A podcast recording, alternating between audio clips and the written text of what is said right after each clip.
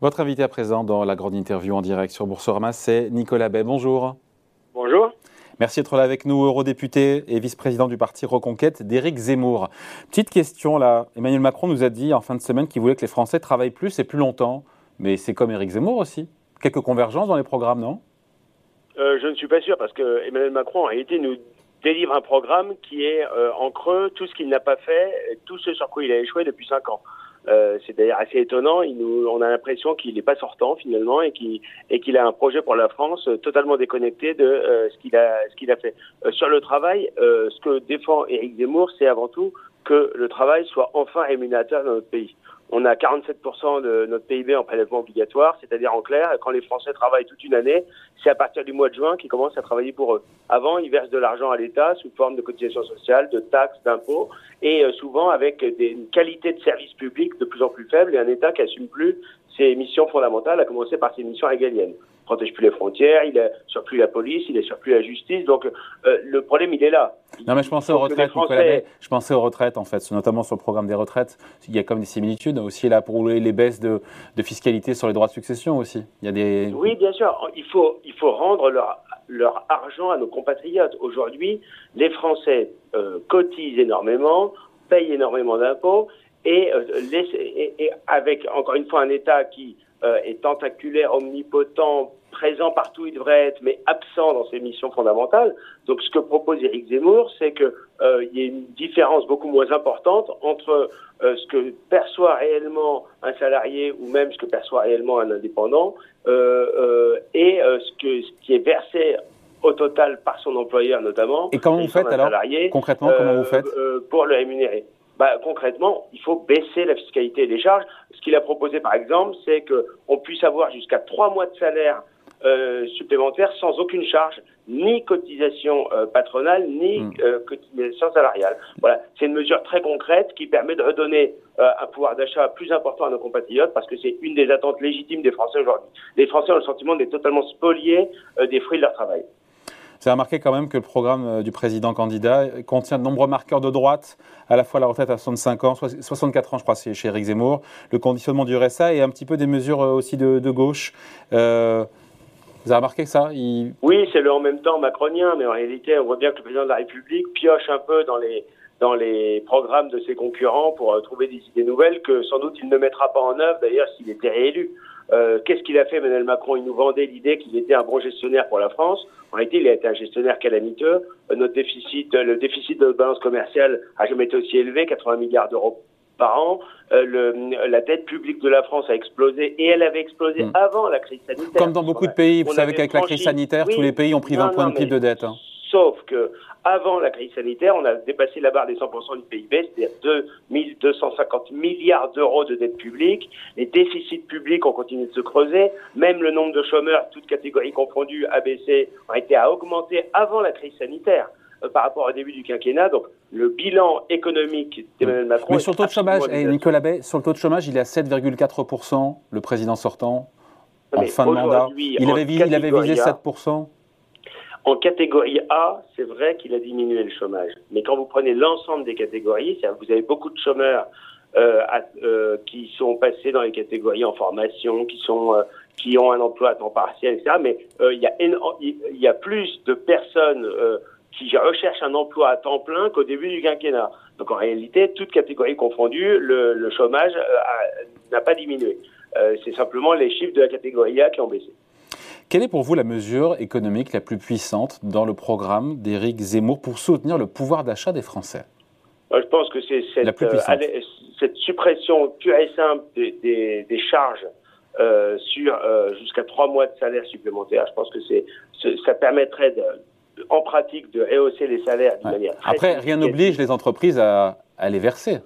Oui, mais on sait très bien que les entreprises le feraient volontiers si elles en avaient la possibilité. Or, aujourd'hui, ce qui bloque euh, les salaires, c'est évidemment le fait que pour verser 1000 euros à un salarié, vous êtes obligé, quand vous êtes chef d'entreprise, de débourser 2000 euros. Et, et donc, c'est souvent insoutenable pour les entreprises, et on le comprend très bien, parce qu'il y a beaucoup d'entreprises qui aujourd'hui sont très fragilisées dans notre pays. Et puis, d'une manière générale, ce qu'il faut, c'est à la fois baisser la fiscalité et les charges pour que nos entreprises soient compétitives et que le travail soit plus rémunérateur, mais pour ça, il faut aussi être capable de nous protéger, de protéger de la concurrence déloyale. Et ce que propose Eric Zemmour, c'est notamment un moratoire sur les accords de libre-échange qui ont tué hier notre industrie et qui menace de tuer demain notre agriculture. Sur cette mesure, juste euh, Nicolas Bay, cette mesure de, pouvoir d'achat, donc de euh, désocialisation, défiscalisation jusqu'à trois mois de salaire, il n'y a pas un risque que ça vienne à la place d'augmentation de salaire qui, elles, sont, sont chargées et, fiscalisées et qui est un petit, un petit tour de passe-passe? Bah, Tout le monde comprend bien que dans la situation de fragilisation de l'économie française actuelle, euh, les entreprises euh, sont euh, assez peu enclines à augmenter, euh, comment dire, de manière durable les salaires, de manière significative.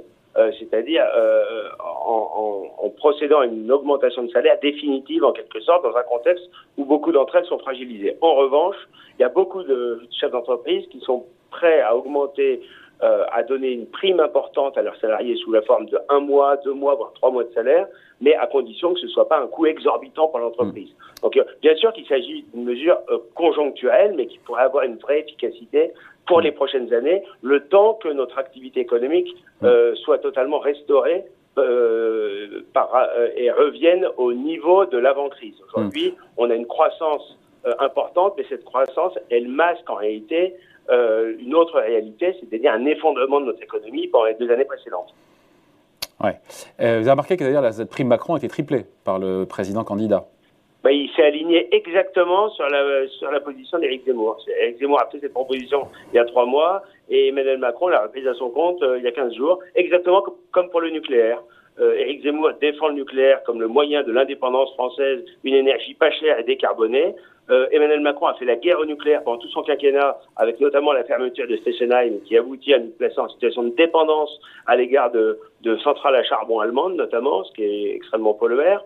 Et, et euh, aujourd'hui, eh bien, à quelques semaines du scrutin, il nous explique qu'il veut euh, construire euh, des, des, nouveaux réacteurs nucléaires, 14, exactement la proposition, le chiffre exact, le même que ce qu'avait proposé Eric Zemmour il y a déjà plusieurs mois. Je vous ai posé la question sur les ménages, maintenant sur les entreprises, mesure économique la plus puissante d'Éric Zemmour pour euh, dynamiser nos entreprises, cesser, euh, mettre un terme à cette désindustrialisation bah, Je pense que la mesure euh, générale à mettre en œuvre, c'est de baisser les impôts de production encore davantage et de protéger notre économie. Donc il ne s'agissait pas forcément une mesure précise, c'est en, réalité faire en sorte qu'on n'ait pas la Commission européenne qui accable nos entreprises de contraintes, notamment au nom des normes environnementales, alors que en France et en Europe, on est les plus vertueux au monde en matière de, normes environnementales.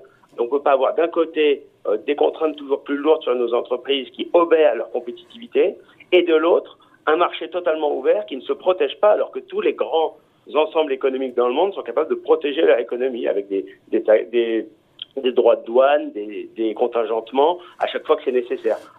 On ne peut pas avoir un marché totalement ouvert d'une part et en même temps euh, des entreprises qui sont accablées de contraintes et de normes, ce qui les empêche d'être compétitives. Un petit mot des sondages, parce que je regardais, on voit Eric Zemmour qui patine depuis maintenant quelques semaines. Est-ce que pour vous, cette perte d'élan, manifestement, elle date du déclenchement de la guerre en Ukraine? Il paye ses déclarations passées, encore une fois, sur Poutine. L'invasion russe, elle lui, a été coûteuse, Eric Zemmour? D'abord, il a été toujours une très grande clarté en condamnant sans, sans réserve l'invasion euh, de l'Ukraine par la Russie. Ensuite, les sondages aujourd'hui, euh, tout le monde sait bien qu'ils sont assez peu fiables, ils sont très contradictoires entre eux. Et euh, en réalité, on a vu, notamment aux dernières élections régionales, il y, a, il y, a, à peine plus de six mois, que les sondages pouvaient se tromper lourdement. Donc, il faut les prendre avec beaucoup de prudence. Euh, on les prenait avec prudence quand ils mettaient Zemmour beaucoup plus haut. Là, le fait qu'ils indiquent un, un tassement n'est pas inquiétant. Moi, ce que je vois, c'est qu'il y a une ferveur de terrain absolument extraordinaire. Euh, Éric Zemmour est le seul à avoir des salles de meeting combles. Euh, il est celui, le candidat qui obtient les meilleures audiences dans, dans, les émissions de télévision et de radio. Tout ça, ce sont des indicateurs, à mon avis, plus fiables euh, que des sondages faits sur 500 ou 800 personnes euh, tous les jours. Comment on retrouve une dynamique à trois semaines du, du premier tour? Parce que bah, c'est vrai que le, le ralliement de Marion Maréchal Le Pen, pour le coup, n'a pas eu, en tout cas, d'effet dans les enquêtes d'opinion.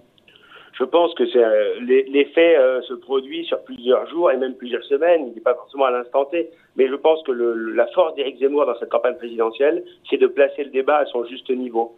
C'est-à-dire de, dire que il ne s'agit pas d'élire des gestionnaires, et souvent des, mauvais gestionnaires. Il s'agit d'élire un visionnaire, quelqu'un qui porte une vision supérieure euh, pour la France. Et en, en plaçant le débat euh, sur la question centrale du grand remplacement, la défense et la préservation de notre identité française, euh, qui est l'enjeu majeur et le défi majeur que nous devons relever dans les prochaines années, dans les prochaines décennies, je mm. pense qu'Éric Zemmour a, a, placé le débat au bon endroit dans cette campagne. Peut-être que les Français ont peur de ce qui se passe à nos portes avec cette guerre en Ukraine, qui les préoccupe plus. Oui, bien sûr, mais c'est normal, c'est parfaitement légitime. Mais d'ailleurs, le, euh, si on a une situation euh, euh, de guerre aux portes de l'Europe aujourd'hui, c'est aussi parce que la France a été incapable de faire entendre une voix singulière depuis des années, incapable de ne pas apparaître comme totalement alignée à la fois sur la Commission européenne et sur Washington via l'OTAN.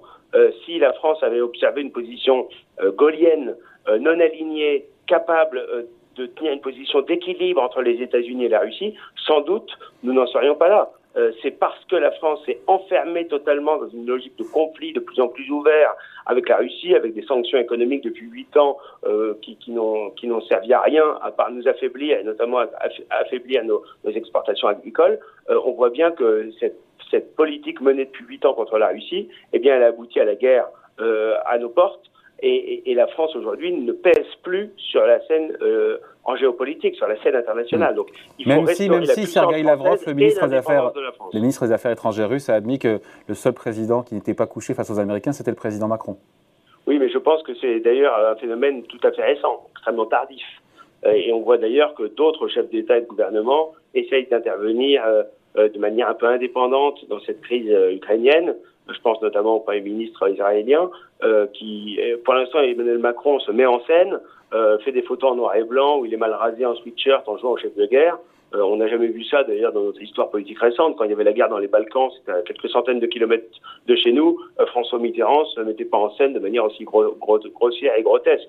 Euh, donc on voit que Emmanuel Macron se met en scène. Pour l'instant, il n'a absolument rien obtenu. Il, et encore une fois, la politique qu'il a menée depuis cinq ans euh, de euh, comment dire de sanctions contre la Russie a abouti aussi à cette situation et donc aujourd'hui il faut enclencher une désescalade euh, qu'il essaye d'y participer tant mieux même si c'est extrêmement tardif. Il est malgré tout toujours bien placé dans les sondages, à trois semaines du premier tour, 30%. Est-ce que tout ça est bien engagé? Je n'aime pas l'expression pliée, évidemment, parce qu'on va laisser les Français voter, mais est-ce que l'élection n'est pas bien engagée pour lui à trois semaines du premier tour? Encore une fois, moi je pense qu'il faut prendre les sondages avec beaucoup de prudence. Souvenez-vous des sondages qui plaçaient François Hollande à des codes de popularité insolentes euh, juste au, moment des attentats islamistes. Et puis on a vu que quelques mois après, il pouvait on est à trois semaines, On est à trois semaines du premier tour quand même là. C'est vrai, mais on verra, on verra le vote des Français. Aujourd'hui, il y a sans doute un réflexe un peu légitimiste de certains qui se disent que le chef d'État euh, a aujourd'hui est le seul qui est en capacité d'agir sur le sur le sur le sujet de l'Ukraine et de la Russie.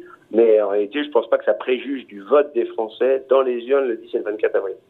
Un petit mot de Marine Le Pen qui conserve de l'avance, encore une fois dans les sondages, pour une qualification au second tour. Elle est, elle est une solide euh, deuxième. Euh, comment vous expliquez cette bonne résilience de Marine Le Pen? Et puis question euh, euh subalterne, est-ce que vous ne regrettez pas de l'avoir quittée? Quand vous la voyez finalement solidement ancrée en deuxième position Je défends des idées, je défends des convictions, et la fidélité, on doit l'avoir d'abord à ses convictions. Euh, ensuite à ses électeurs et enfin à son parti. Le parti, c'est un outil et rien de plus. Hmm. Euh, et sur la bonne résilience de Marine Le Pen bah, Si vous voulez, aux élections régionales, il y a huit mois, euh, les, les, listes du Rassemblement national, je suis bien placé pour le dire puisque j'en faisais, faisais, partie à l'époque, eh bien, étaient données à 30% des voix et elles ont fini à moins de 20%. Donc en réalité, on sait très bien que ces sondages euh, ne sont qu'assez modérément fiables parce que euh, vont dépendre, les résultats vont dépendre de la participation, voilà, et de la motivation. Et ce qu'on voit aujourd'hui, c'est que l'électorat qui est mobilisé, c'est pas celui de Marine Le Pen qui suscite une forme d'indifférence, c'est pas celui de Valérie Pécresse dont tout le monde voit bien qu'elle qu'elle a vocation à être la supplétive de Macron. L'électorat qui est vraiment mobilisé, c'est celui d'Éric Zemmour. Elle fait une bonne campagne ou pas, Marine Le Pen, honnêtement? Bah je, pense qu'elle est assez inaudible dans cette campagne. Je ne vais pas critiquer tout ce qu'elle dit parce qu'il y a un certain nombre de choses que je partage, parce que j'ai travaillé avec elle pendant des années. mais je pense qu'elle elle a affadi considérablement son discours. Sur des sujets fondamentaux, aujourd'hui, elle a une ligne peu claire, une ligne changeante. Euh, que ce soit sur l'Europe, que ce soit sur la binationalité, que ce soit sur Schengen, que ce soit sur la Cour européenne des droits de l'homme qui est devenue un véritable carcan, que ce soit aussi sur des questions sociétales importantes comme la PMA sans père. Sur tous ces sujets-là, elle a renoncé, elle a comment dire, elle a, elle a, elle a, atténué son discours de sorte qu'on ne sait plus très bien aujourd'hui quelle est la ligne politique qu'elle défend. Voilà, merci beaucoup. Donc Nicolas Bé, eurodéputé, vice-président du parti Reconquête, d'Éric Zemmour, invité à la grande interview en direct sur Boursorama. Merci beaucoup. Merci. Au revoir. Au revoir.